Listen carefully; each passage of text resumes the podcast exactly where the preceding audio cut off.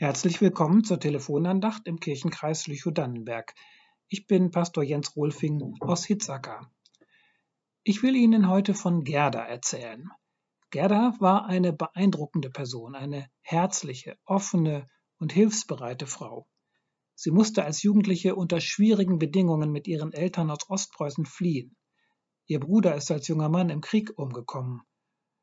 Oft hat Gerda von der Landschaft ihrer Kindheit erzählt, wie sehr sie die Gegend um die kurische Nährung geliebt hat.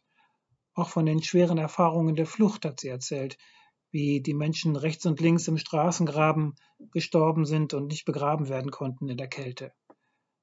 Aber sie ist bei all diesen Erfahrungen und Erlebnissen nicht verbittert. Sie hat dann hier im Westen eine Anstellung in einer Apotheke gefunden und viel Hilfe erfahren.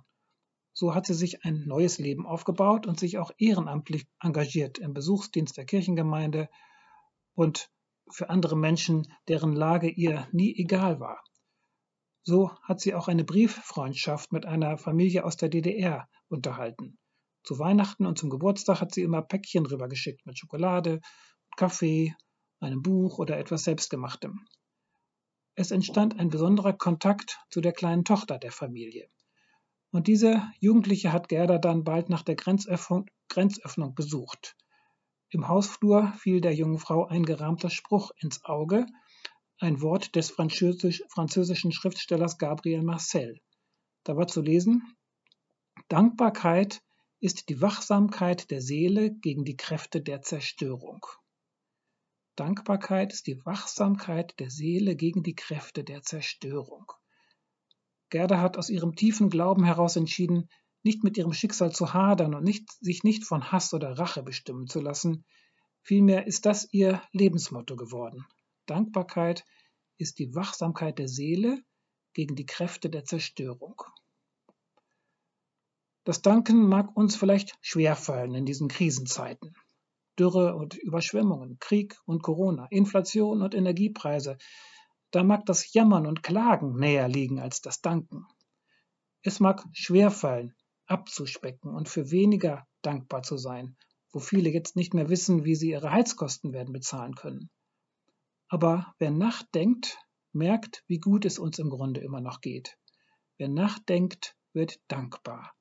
Denken und danken, das gehört zusammen.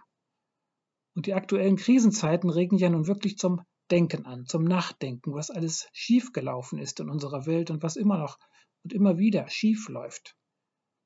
Und gegen zu viel Selbstzufriedenheit und Überheblichkeit kann uns das, Dank, das Erntedankfest dazu helfen, wachsam zu bleiben, wie es in diesem Spruch von Gabriel Marcel heißt, Dankbarkeit ist die Wachsamkeit der Seele gegen die Kräfte der Zerstörung. Da können wir wieder eine Haltung der Dankbarkeit einüben für alles, was wir ja immer noch haben, was uns tagtäglich leben lässt, was neben aller Sorge und aller Zerstörung, allem Schweren ja auch noch da ist. Unser Glas ist doch immer noch halb voll. Und all das, was uns leben lässt, ist ja nicht selbstverständlich. Wir haben keinen Anspruch darauf. Wir merken ja gerade, dass wir so vieles nicht in der Hand haben. Im Sommer, ob genug Regen fällt, aber auch wieder nicht zu viel, ob Kriegen, äh, Frieden ist oder Krieg, ob wir in einem Rechtsstaat leben oder in einer Diktatur, all das haben wir ja nicht in der Hand. Wir werden leicht überheblich, wenn wir die wunderbaren Dinge, die Geschenke in unserem Leben für selbstverständlich ansehen oder sie sogar einfordern, als hätten wir ein Recht darauf. Und da ist es gut, dass es den Erntedanktag gibt. Wir brauchen das. Wir brauchen es, dass wir unsere Seele immer wieder mal aufwecken, damit sie wachsam bleibt. Manchmal braucht unsere Seele diesen Schubs, dass wir ihr sagen, Lobe den Herrn, meine Seele, und vergiss nicht, was er dir Gutes getan hat. Wer gründet, Gründe findet, dankbar zu sein, trotz und in allen Schwierigkeiten, der findet auch einen Grund, ein Fundament für sein Leben. Und so wünsche ich Ihnen eine wachsame, dankbare Seele und Gottes Segen. Die nächste Andacht zum kommenden Sonntag kommt von Pastorin Sarah Baumgärtner aus Wustrow. Alles Gute. Auf Wiederhören.